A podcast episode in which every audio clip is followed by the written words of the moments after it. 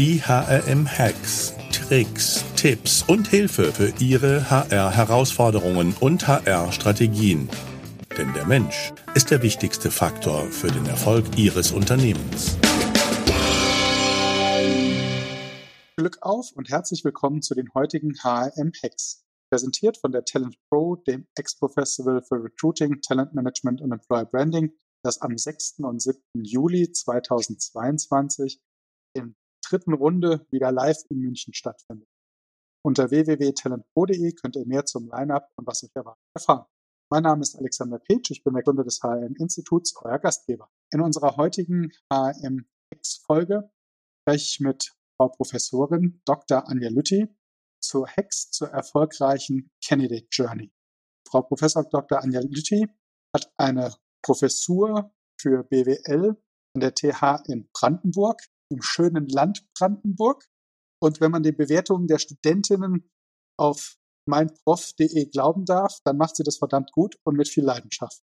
2003 gründet sie das TCO, das Training Coaching Outlet Berlin, mit Schwerpunkt Führung von Mitarbeitern, Organisationsentwicklung und Qualitätsmanagement im Krankenhaus. Herzlich willkommen, Frau Professor Dr. Anja Lütti. Vielen Dank für die Einladung. Frau Dr. Lütti, Sie sind ja schon erfahren und wenn man mal so die letzten 20, 30 Jahre Revue passieren lässt, was hat sich denn so geändert in der Candidate Journey im Spagat zwischen analog und digital? Da hat sich eine Menge geändert, würde ich sagen. Ich bin ja Vertreterin der sogenannten Babyboomer-Generation und kürzlich 60 geworden. Das heißt, ich stamme aus dem geburtenstarken Jahrgang 1962. Und als ich mein Psychologiestudium abgeschlossen habe, 1986, waren wir so viele, dass es eigentlich klar war, dass man mit einem Psychologiestudium überhaupt keine Stelle gefunden hätte.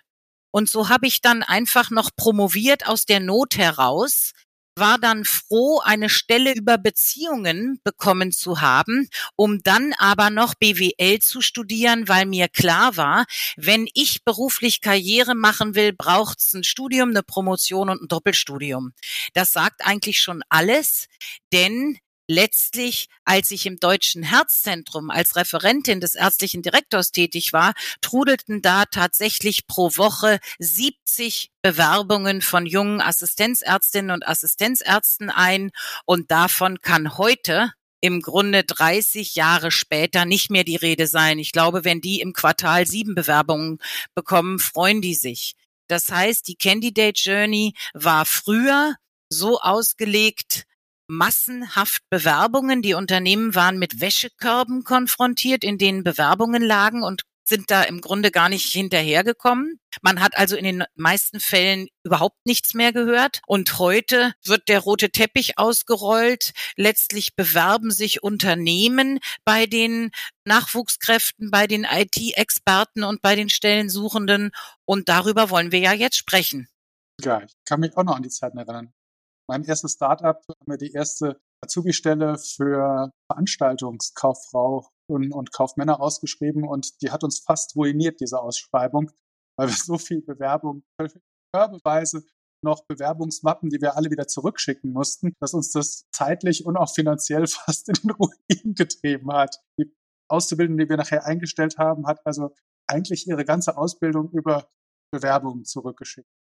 Ich hatte mich damals als Personalleiterin im Unfallkrankenhaus Berlin beworben und als ich zum Vorstellungsgespräch gekommen bin, das war ein Krankenhaus, was auf der grünen Wiese errichtet wurde, musste ich buchstäblich über diese Wäschekörbe, die schon sortiert waren, links waren die Wäschekörbe für Pflegekräfte, in der Mitte die für Ärzte und rechts die für Verwaltungsmitarbeiter.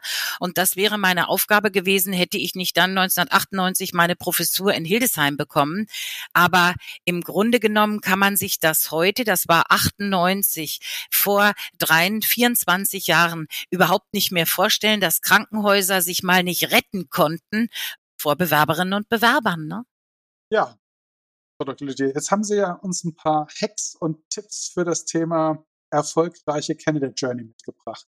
Wie würden Sie denn da rangehen? Was, was ist denn so das erste Thema für Sie? Also ich stelle immer wieder fest, wenn ich Workshops präsentiere beziehungsweise Vorträge halte, dass den Unternehmen überhaupt noch nicht klar ist, dass man genügend personelle Ressourcen haben muss, und zwar nicht nur Studenten und Praktikanten, sondern Expertinnen und Experten für Personalmarketing, Employer Branding, Recruiting, Talent Acquisition, die ausgewiesenes Fachwissen haben.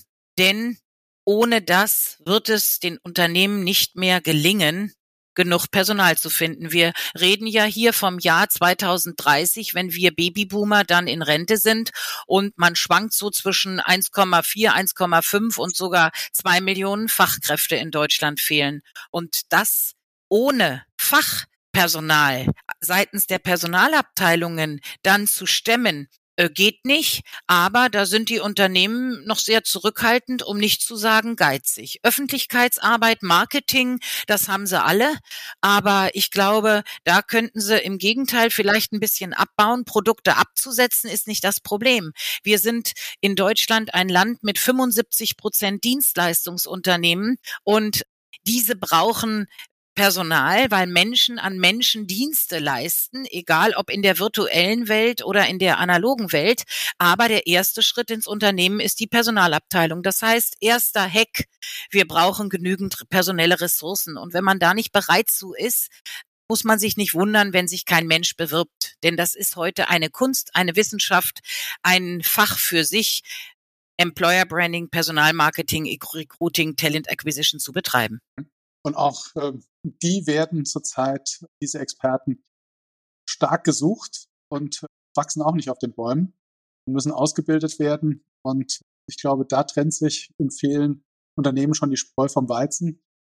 Ich hatte auf LinkedIn die letzten Tage eine Diskussion, wo es um den Mangel an Personalern und Recruitern ging. Und die Meinung war, ja, viele Unternehmen würden doch da Studenten und Studentinnen und Praktikantinnen dran setzen. Wenn man das tut, definitiv ist das Ergebnis, was man zu erwarten hat, auch entsprechend. Ja, bin ich voll bei Ihnen. Wie geht's dann weiter? Also wir haben jetzt die Personalabteilung ordentlich ausgestattet mit Expertinnen und Experten, die aufgeschlaut und ausgebildet. Und dann kann sich das Team dieser Personalabteilung dran machen, das, was in der analogen Unternehmenswelt an Unternehmenskultur zu finden ist, in die digitale Welt zu übertragen. Das heißt, im Grunde Step One, ich brauche im richtigen Leben ein gutes Miteinander. Ich brauche den berühmt-berüchtigten Purpose meines Unternehmens. Ich brauche Werte. Ich brauche Teams, die gut zusammenarbeiten. Ich brauche Chefs, die gut führen können und Chefinnen. Ich muss versuchen, das nämlich in der virtuellen Welt den Stellensuchenden so zu präsentieren, dass auf die Frage Spieglein, Spieglein an der Wand, wer ist denn der attraktivste Arbeitgeber im Land, mein Unternehmen aufpoppt. Und da, glaube ich, ist noch sehr großer Spielraum, denn wir Babyboomer sind die, die an der Macht sind und das sind ja die digitalen Skeptiker, die Social Media Verweigerer und, und, und. Und die sehen ja gar nicht ein, dass man erstens eine tolle Kultur mit Werten haben muss. Gut. Und wenn sie das einsehen, sehen sie dann im zweiten Schritt nicht ein, wozu muss ich das denn jetzt über Facebook und Instagram und LinkedIn und Twitter kommunizieren? Das heißt, da geht's schon los, dass das ausgewiesene Fachwissen der Personalabteilung genutzt werden muss, um die Personalvorstände davon zu überzeugen, dass es ganz, ganz wichtig ist, eine Kultur aufzubauen, die nämlich dann sich auf der sogenannten Karriereseite widerspiegelt, wo sich nämlich dann die Stellenanzeigen befinden und wo dann die echten Mitarbeiterinnen und Mitarbeiter ungeschönt glaubwürdig von ihren Arbeitsplätzen erzählen, von ihren Chefinnen und Chefs und von ihren Arbeitsbedingungen schwärmen, aber eben auch von den Ecken und Kanten, die ihre Jobs haben. Wenn es um drei Schichtbetrieb geht, wer will schon nachts arbeiten? Das heißt, möglichst realistisch erzählen, um Spieglein, Spieglein an der Wand. Wer ist der attraktivste Arbeitgeber im Land? Diejenigen, die da in der virtuellen Welt auf der Suche sind, anzulocken. Würden Sie so weit gehen, dass sich HR da einmischen muss? Auf jeden Fall. Auf jeden Fall.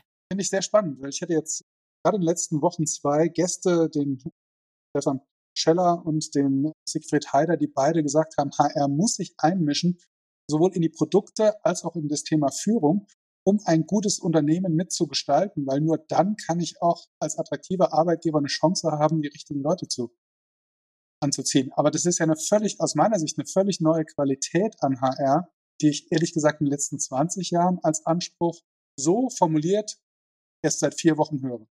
Da kann ich mich nur anschließen, denn aber muss Ihnen widersprechen, denn ich habe 2005 ein Führungskräftefeedback entwickelt.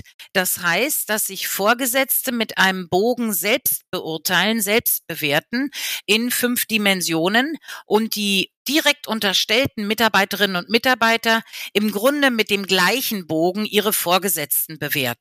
Ein Führungsinstrument interessant, dass die doch überwiegend männlichen Leitungen immer sagen, mache ich toll, mache ich gut, konstruktive Kritik, Feedback, Jahresgespräche führen, Leute begleiten, Werte vorleben, finde ich mich eigentlich ganz toll aber die Mitarbeiterinnen und Mitarbeiter das schon immer sehr kritisch sehen, dass da Lücken klaffen. Ja, wo sich die vorgesetzte Person sehr gut einschätzt, heißt das noch lange nicht, dass sie sehr gut eingeschätzt wird von den Untergebenen.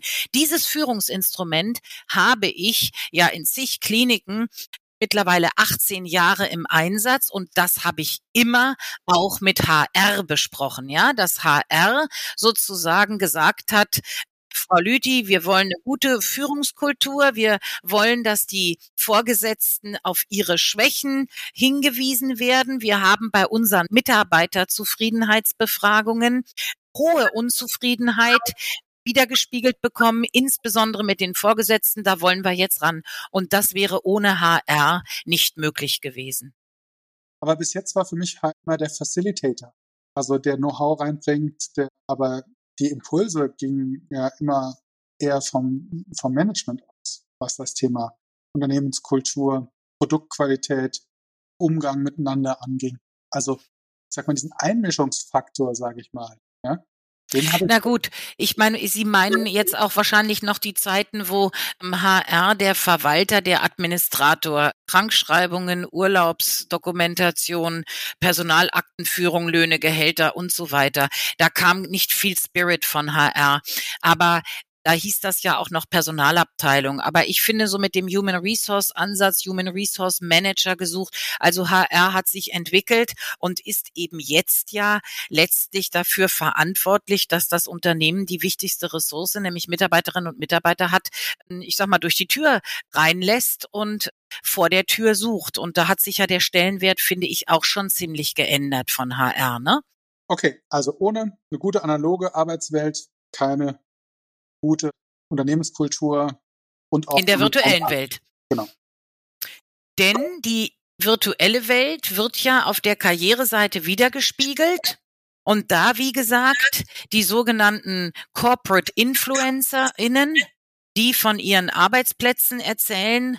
Und ich sage immer, im Grunde so eine Karriereseite in den heutigen Zeiten top oder flop. Entweder ist sie zum Verlieben und ich habe da richtig Bock weiter zu recherchieren, weil ich merke, die sprechen mich an. Die haben auch Links zu Instagram und Co, wo ich hinter die Kulissen gucken kann. Oder die haben nicht mal einen Reiter oben zu Karriere und sind letztlich eher trocken, leblos und langweilig und erinnern mich an einen Friedhof und dann bin ich auch wieder weg. Und deshalb denke ich, dass da noch sehr viel Potenzial ist. Und da kann ich gleich mal auf das Buch von meinem guten Bekannten Henna Knabenreich verweisen. Das hat er so vor zwei Jahren rausgebracht. Karriereseiten mit Wow-Effekt. Das trifft's eigentlich. Karriereseiten müssen heute flashen und letztlich gleich die Storytelling Masche aufnehmen, nämlich vom Unternehmen erzählen, in welcher Hinsicht das gut ist.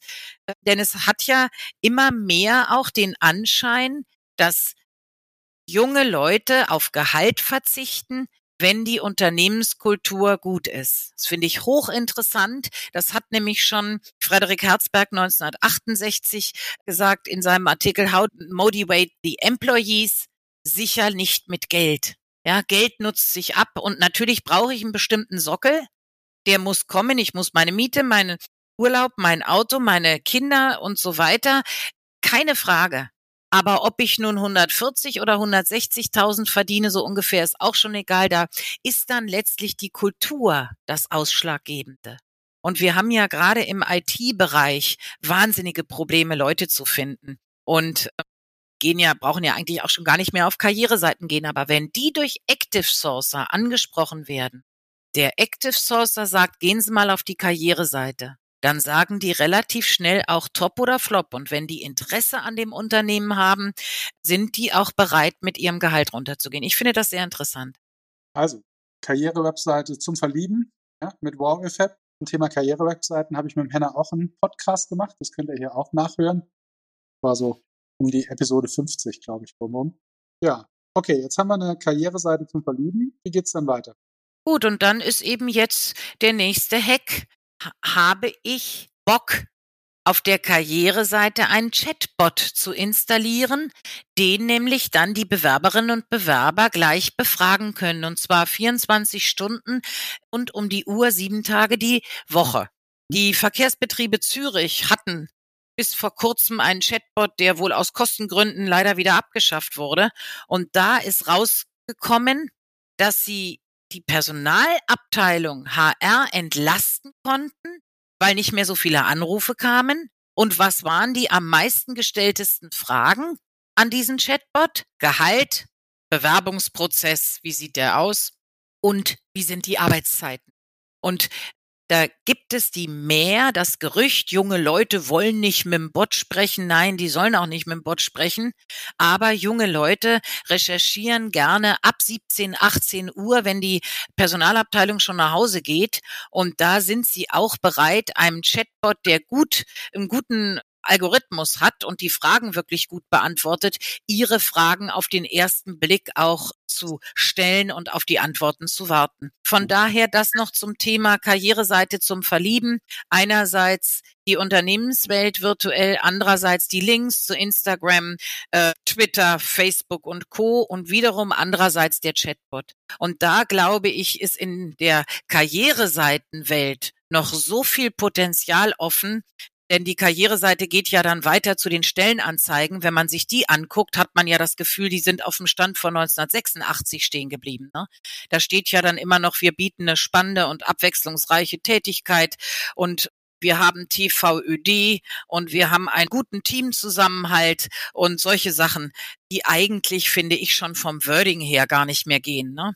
Denn was soll denn eine spannende und abwechslungsreiche Tätigkeit sein, wenn ich dann zehn Stellen habe und überall ist das gleiche Wording benutzt?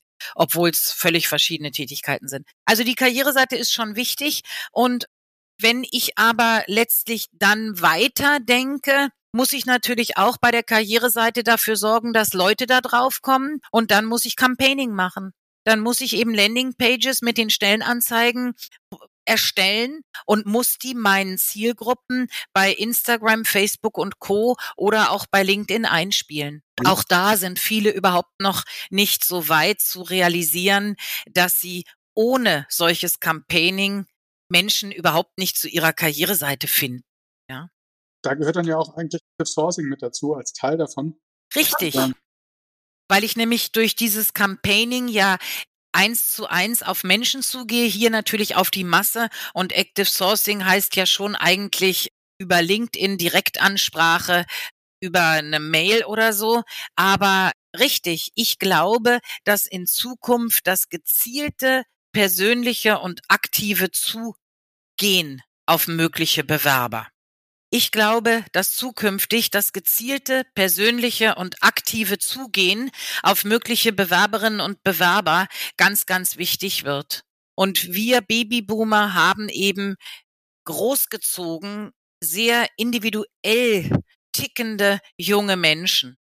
Und ich habe einen Sohn mit 21 und der hat mir letztens erzählt, dass an seiner Hochschule, der studiert Wirtschaftsrecht, im Treppenhaus die Firmenvertreter stehen und letztlich Active Sourcing betreiben, indem sie die jungen Studierenden ansprechen, die Visitenkarte geben und sagen, wenn du mal einen Arbeitsplatz brauchst, wollen wir vielleicht in der Mensa jetzt einen Kaffee trinken, können wir gleich mal reden, was ist dein Interessensschwerpunkt, willst du lieber Arbeitsrecht, Gesellschaftsrecht oder Zivilrecht machen? Und mein Sohn sagt, das gefällt ihm, dieses Active Sourcing im Treppenhaus in seiner Hochschule durch Firmenvertreter, die auf der Suche nach Wirtschaftsrechtlern sind.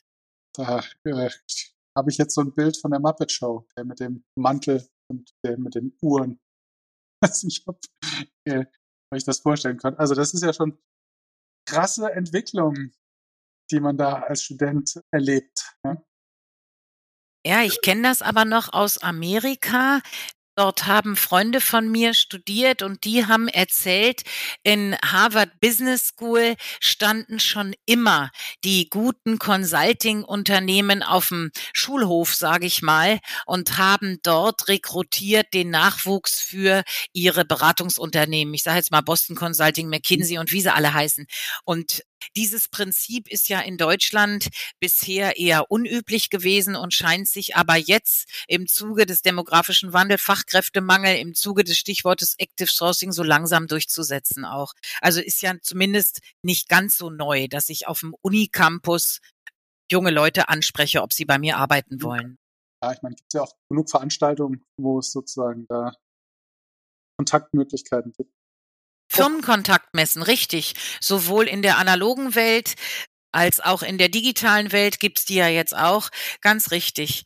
Dieses persönliche, individuelle ist natürlich schon so, wenn aktiv aus dem Unternehmen Vertreter auf Menschen zugehen. Das Firmenkontaktmesse ist ja wieder so, SAP hat einen Stand und dann geht man dahin, darf man persönlich mit denen sprechen. Ich war ja jahrelang mit meinen Studierenden immer auf der Connecticum, habe das toll gefunden, wie die Unternehmen sich öffnen den jungen Leuten und die Fragen beantworten. Aber so dieses One-to-One, -One, das ist schon, denke ich, eine neue Dimension, die das Recruiting da erlangt hat. Mhm. Ja, wenn man das ein bisschen weiterdenkt, dann wird es wahrscheinlich in Zukunft nicht nur den Chatbot geben, sondern auch den äh, sozusagen hier live äh, Zoom, Google Meet öffnen. Wenn du Fragen hast, um bei uns zu arbeiten, hast du direkt immer einen Ansprechpartner. Na, oder dass man eben auf der Karriereseite so einen kleinen Fragebogen ausfüllt, um dann immer nur zu warten, bis interessante Stellen aufgepoppt kommen, ja, oder man spricht rein und sagt, hier per Voice, Ihre Karriereseite gefällt mir, ich sehe gerade keine Stelle, aber ich habe das und das studiert, die und die Berufserfahrung, das sind meine Hobbys, hier ist meine Mailadresse, äh, schicken Sie mir doch Ihre Stellenanzeigen. Denn es dreht sich gerade so um, dass junge Menschen angesprochen werden wollen, ähnlich wie sie eben auch Tinder nutzen zum Beispiel. Ne? Da wird man ja auch nach rechts oder nach links gewischt, wenn man da ein Profil hat und wird angeditscht nach dem Motto, willst du mit mir gehen? Und so wird das jetzt gerade in der Arbeitswelt sich so ein bisschen glaube ich, verselbstständigen, dass äh, zum Beispiel das Unternehmen Truffles macht das ja, Unternehmen eine Registrierung vornehmen und ein Profil haben. Bewerberinnen, Bewerber haben ein Profil und dann können die sich da gegenseitig kennenlernen und matchen. Der Perfect Match kommt ja eigentlich aus Liebesbeziehungen ne? und nicht aus Arbeitsbeziehungen, der Begriff Perfect Match. Wir haben gerade noch einen anderen spannenden Punkt reingebracht, Frau Dr. Lütti, nämlich das Thema Suchagent. Also ich meine, die Jobbörsen, ja, wir haben ja auch spezialisierte Jobbörsen, da haben wir das natürlich, wo wir sozusagen, wo Bewerber oder Interessierte passiv Suchende einfach, sag mal, ihre Keywords eingeben können und wenn dann ein passender Job von einem Arbeitgeber oder auch in der entsprechenden Position vakant wird, dann automatisch in ihr Postfach kriegen. Ich muss sagen, ich habe das jetzt bei Firmen auf deren Karriereseite noch nicht so wahrgenommen. Aber es ist eine spann spannende Idee. Da gibt es das Unternehmen Phenom. Die machen das jetzt, die fangen an, die kommen aus den USA und versuchen hier Fuß zu fassen. Ich hatte die auf der Zukunft Personal in Köln lange interviewt, weil ich zum Beispiel glaube, darin liegt die Zukunft, dass man im Grunde einen Agenten hat und sich selber einrichtet und dann sind ja letztlich auch Stellenbörsen wie Monster, Indeed, Stepstone obsolet, weil wenn die Unternehmen alle tolle Karriereseiten mit offenen Stellen haben und ich mich da sozusagen registriere und die das immer an mich schicken, wenn sie was haben, dann muss ich ja nicht über den Umweg einer digitalen Stellenbörse gehen. Ja, ich sag mal, so ist ja Indeed auch groß geworden mit äh, sozusagen als Suchagent. Ja, spannende, spannende Entwicklung. Stichwort Voice ist natürlich auch ein Riesenfeld. Ich glaube, da stehen wir noch ganz am Anfang. Ja? Ähm, auch eine Reihe von Lösungen, gerade natürlich im Blue-Color-Bereich. Extrem spannend, geringe Einstiegshürden. Man kann direkt sich per Sprache bewerben. Spannende Entwicklung. Ich glaube, da stehen wir noch ganz am Anfang. Ich glaube, man muss heute so viele Kanäle wie möglich bereithalten. Ich glaube, Fax ist jetzt nicht mehr, aber E-Mail muss man bereithalten, WhatsApp muss man bereithalten, die Voice muss man bereithalten, geht ja auch über WhatsApp, Telefon muss man bereithalten, eine Smartphone-Nummer muss man bereithalten, man muss auffordern, auch per SMS freut man sich. Und da hätten wir jetzt schon sechs Möglichkeiten, denn wie Sie gerade sagen, Blue Color, die sitzen im Bus, in der U-Bahn, sind vielleicht gar nicht aktiv suchend, sondern nur passiv Wechselbereich, stolpern eben über ein Social Media Campaigning auf die Karriereseite, wollen sich bewerben und die sprechen dann rein. Ich heiße Max, ich habe die Stelle als Schlosser, Dreher, Elektriker, Tischler, Maurer gesehen, ruft mich doch mal an, können wir reden. Und Warum soll es nicht auch so funktionieren? Viele Personaler denken immer noch, ich muss da die ganze Latte Unterlagen vom Anschreiben, Lebenslauf, Zeugnisse und den Gesellenbrief, den Meisterbrief, pappela papp. Wenn da einer anruft und sagt, ich möchte gern bei euch Schlosser sein, dann wird das kein Elektriker sein, der ist ja nicht blöd, ne? Und der kann ja seine Unterlagen immer nachreichen. Also auch da glaube ich, ist noch viel Potenzial, zum Beispiel im Blue-Collar-Bereich, aber auch im Krankenschwester-, Krankenpflegerinnen-Bereich den Leuten so einfach wie möglich machen, äh, zu machen, ihren Job zu wechseln, indem die Werbungsart easy ist und am besten sage ich ist ja immer so ein Online-Bewerbungsformular wie bei Amazon. Wie heiße ich? Wie ist meine Smartphone-Nummer? Meinetwegen die E-Mail ruft mich an und dann kontaktiert ihr mich und wir können darüber reden, was ihr für eine Stelle anzubieten habt. Ne? Und wenn ich mir da manche Prozeduren angucke, wenn ich mich registrieren muss und da Dokumente hochladen, aber auch nicht mehr als 20 MB und womöglich noch ein Foto und, und, und, das ist einfach oldschool. Das wollen die jungen Leute nicht mehr. Das muss husch husch gehen vom Handy. Es muss alles mobil optimiert sein. Und da, glaube ich, ist auch noch Potenzial, dass man die Online-Bewerbungsformulare mal durchgucken sollte und sie einfach verschlankt. Mhm. Ja, ist natürlich für viele Hürden, die man da aufbauen kann und jede Hürde kostet Bewerber, Bewerberin. Okay, ja, also, wie machen wir dann weiter? Na gut, dann habe ich also ein schönes Online-Formular, dann bewirbt der sich und hat mir jetzt seine Smartphone-Nummer gegeben und mir praktisch erlaubt, ihn anzurufen. Und dann glaube ich eben, ist sinnvoll, dass man in den nächsten paar Stunden dann sich meldet. Mhm. Entweder anruft oder SMS, WhatsApp im Sinne von, man kriegt niemals eine zweite Chance für einen guten ersten Eindruck. Dieser Anruf, diese Kontaktaufnahme, meinetwegen auch per E-Mail, per WhatsApp, per SMS, die muss sitzen, um dann sich eben im letztlich zu bedanken und zu sagen, Lass uns kennenlernen. Nicht sofort, du hast aber deinen Lebenslauf nicht und könntest du bitte noch den Gesellenbrief und da brauchen wir erst dein Zeugnis? Nein. Letztlich den Zoom-Link zum ersten Online-Interview. Und äh, wir wissen alle, wie easy das ist. Und wir wissen alle, dass wir mit standardisierten Interviews innerhalb eines 30-minütigen Interviews herausfinden können, ob der grundsätzlich zu unserem Unternehmen passt oder nicht. Und das wird eben heute leider zeitlich verschleppt, weil nämlich dann HR zur Fachabteilung geht und die gerade im Urlaub ist und der Vertreter ist krank und der dritte weiß ich nicht.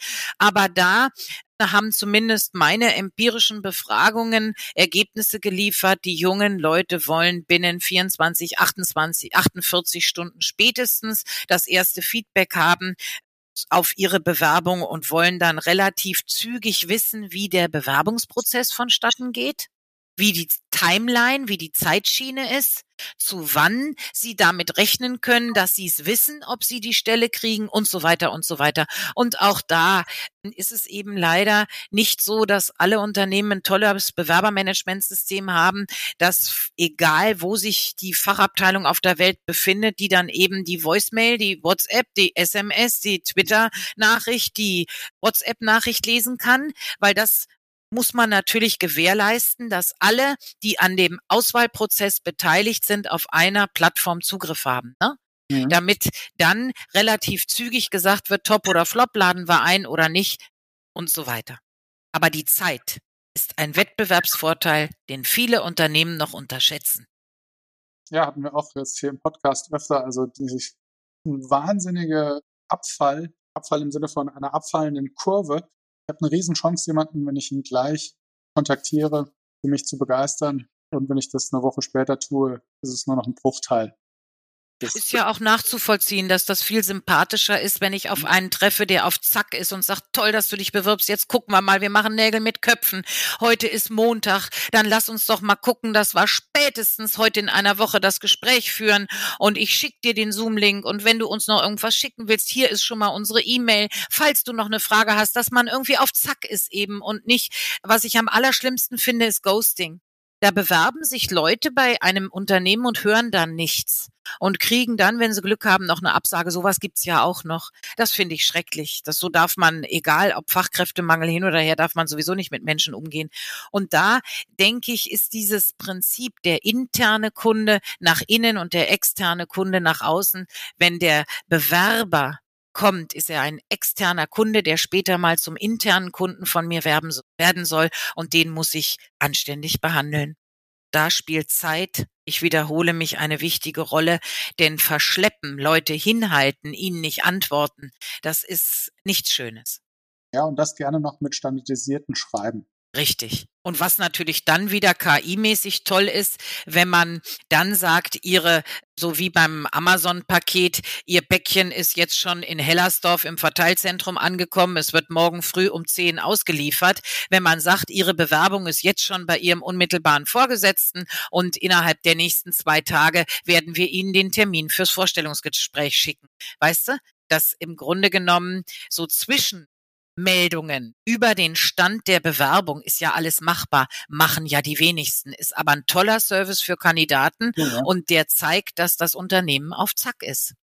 Tja, vielleicht sollte Amazon seine Software auch für Bewerbungsprozesse lizenzieren.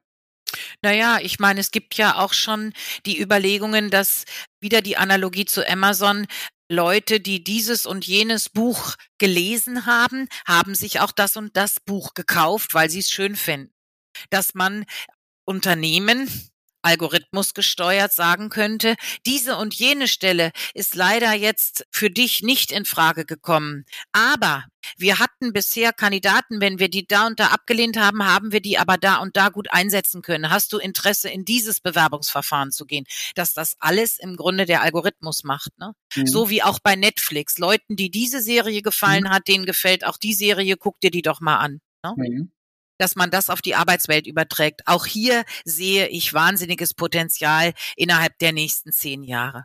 Ja, also ich glaube, da wird dem einen oder anderen Personaler, Personalerin jetzt heiß und kalt, ja, weil das ist ja schon nochmal eine ganz andere Nummer. Aber die können doch froh sein, wenn ihnen Arbeit abgenommen wird. Die werden so wenig Leute in der Personalabteilung sein, dass die froh sind, wenn sie sich dann bewerberzentriert auf die kümmern, auf, um die kümmern können, die sie persönlich vielleicht sogar treffen können. Ich meine, als Personaler kann ich ja dann vielleicht sogar mal auch einen Nachmittag mit einem hochspezialisierten Facharbeiter Kaffee trinken gehen, weil ich weiß, der Chatbot beantwortet die Fragen, die andere KI schickt automatisiert die Stellenanzeigen raus und, und, und. Und ich kann dann mit einem echten Menschen mich treffen. Also das muss man nicht immer so negativ sehen. Ich glaube, dass es noch unterschätzt wird, wie KI unterstützen kann, ohne was wegzunehmen und ohne Menschen zu ersetzen und ohne diesem schlechten Image gerecht zu werden. Und meine empirischen Untersuchungen bestätigen, dass die jungen Leute immer aufgeschlossener werden, auch dafür, auf einer Karriereseite zunächst mal einen Online-Test zu absolvieren, ob sie zu dem Unternehmen überhaupt passen. Eine Challenge. Und da gibt's ja eben den Kulturmatcher-Test. Die Otto Group setzt den zum Beispiel ein. Und dieser Kulturmatcher-Test gibt mir als potenziell interessierter Bewerberin, Bewerber ein Feedback, ob ich dazu passe, eine Prozentzahl. Und dann kann ich sagen, okay, jetzt habe ich mich da angestrengt und passe zu 85 Prozent, jetzt bewerbe ich mich mal auf die Stelle. Und wenn ich dann sozusagen statt eines ersten Interviews den Link bekomme zu einem Online-Test, so hat sich gezeigt, sind die jungen Menschen auch da überhaupt nicht abgeneigt, sondern argumentieren so, dass sie sagen, die geben sich aber Mühe. Die gucken sogar, wer der Beste ist. Oh, jetzt muss ich mir aber in den Test reinhängen. Wenn ich den nicht bestehe, na ja, dann kriege ich die Stelle nicht. Aber ich mache jetzt den Test. Und da gibt es ja von der Test Art verschiedene. Einerseits Online Assessment Center, wie die Firma SciQuest Joachim Dirks aus Hamburg sie für viele verschiedene Unternehmen erstellt hat. Aber es gibt eben auch den Quali-Matcher. Das ist eine Art Intelligenztest online, besteht aus sechs Untertests. Und da kann ich eben auch schon im Grunde an einem ersten Schritt gucken, ob der Bewerberin, die Bewerber grundsätzlich zu mir passt. Weil wer da einen Punktwert hat, wo ich sage, den haben die anderen, die auf der Stelle erfolgreich waren, nicht gehabt, mhm. dann kann ich doch gleich sagen, tut uns wahnsinnig leid, Sie haben jetzt den Test nicht so gut bestanden, aber bei der nächsten Stelle klappt's vielleicht. Wir hätten hier noch das und das für Sie anzubieten. Aber hänge ich damit die Hürde nicht noch höher und habe nachher noch weniger Bewerber? Wenn ich da ja, aber reinhänge? Ist es nicht so, dass ich im Moment Gefahr laufe, jeden zu nehmen und noch eine kleine Hürde aufbauen muss, um nicht jeden zu nehmen?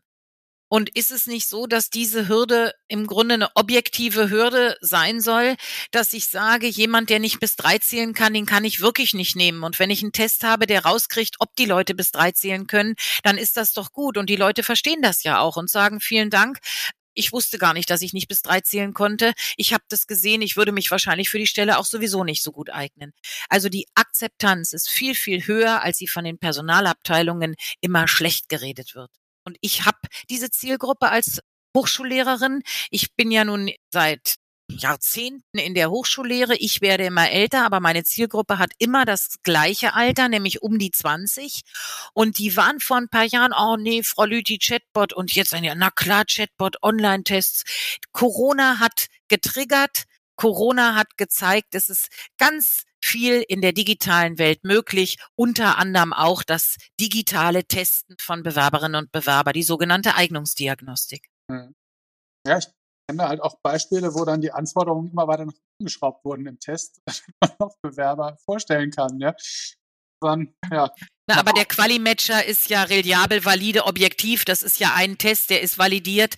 Und wie gesagt, so eine Art Intelligenztest, der wird ja nicht jedes Mal neu für ein Unternehmen erfunden, sondern das ist ein Test, der dann mit dem Logo und dem Unternehmensbild unterlegt wird, aber der sehr objektiv das heißt, mehrere Tester kommen zu demselben Ergebnis. Reliabel heißt an verschiedenen Messzeitpunkten das gleiche Ergebnis und valide, es korreliert eben mit Intelligenz.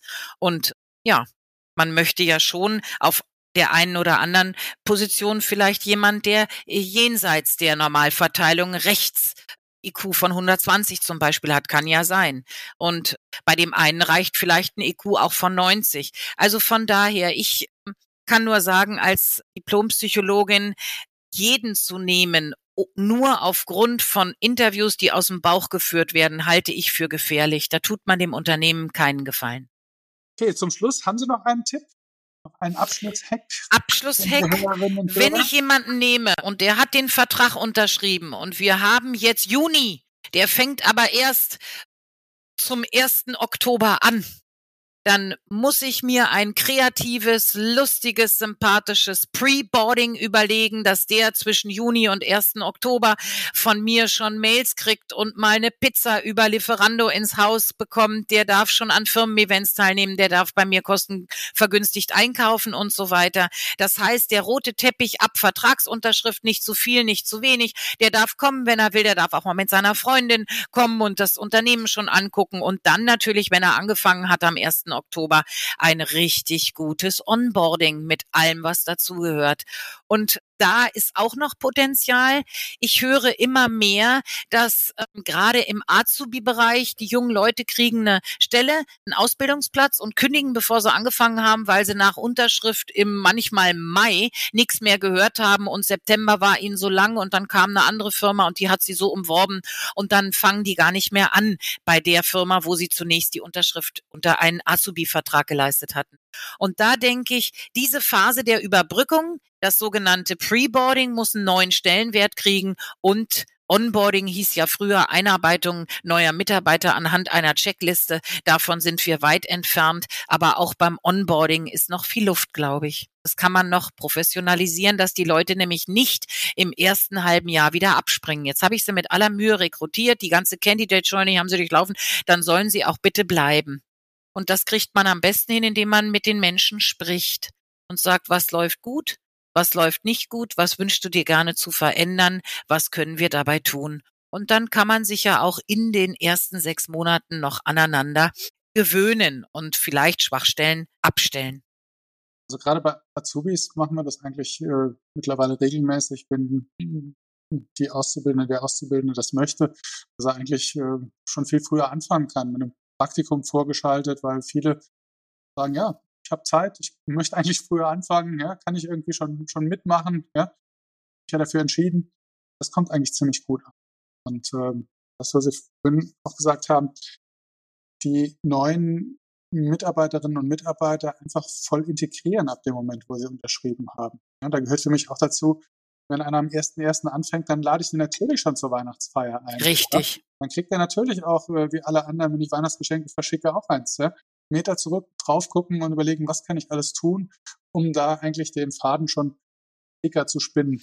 Naja, oder es sind so die kleinen Sachen, die Freude machen, dass man eben einen Abend, bevor der anfängt, ihm eine Pizza ins Haus kommen lässt. Man hat doch die Daten alle und da steht dann drauf, die letzte Pizza, bevor du Mitarbeiterin bei Edeka bist. Das ist doch nett. Ja, und das ist doch eine Idee, die hatte jetzt, wie gesagt, mein jüngerer Sohn, mit dem ich hier im Austausch immer mich befinde zu diesem Thema, der eben zu dieser begehrten Generation Z gehört. Und da kommen, ich weiß auch nicht, die jetzigen Personalabteilungen kommen da irgendwie noch nicht drauf, dass die jungen Leute es auch so ein bisschen lustig und nett und locker und flockig haben wollen. Ich finde es sehr sympathisch, aber im Moment sind wir, glaube ich, eher auf dem Stand, da kommt dann eine Karte, wir freuen uns schon, wenn du bei uns anfängst. Ist ja auch nett. Aber ähm, die Pizza, letzte Pizza, bevor du Edeka-Mitarbeiter bist, ist noch netter, ne? Deine Henkersmahlzeit. So ungefähr. ne? Letzte Dose Ravioli. Ja. ja. Genau. Jetzt äh, Trüffelsalat. Ja. genau. Frau Dr. Litti, herzlichen Dank. Ja, hat mir Spaß gemacht. Sie haben ja gesprudelt von, vor Hex. Ja, vielen Dank äh, für Ihren tollen, tollen Input. Sehr gerne. Vielen Dank für die Einladung nochmal. Hat mir auch Spaß gemacht. Und wenn ihr Frau Professor Dr. Anja Lütti live virtuell sozusagen bei euch am Schreibtisch oder im Wohnzimmer hören wollt, dann hätte ich noch den 26.09. für euch als Termin zu merken findet die Talent Pro Online-Konferenz statt.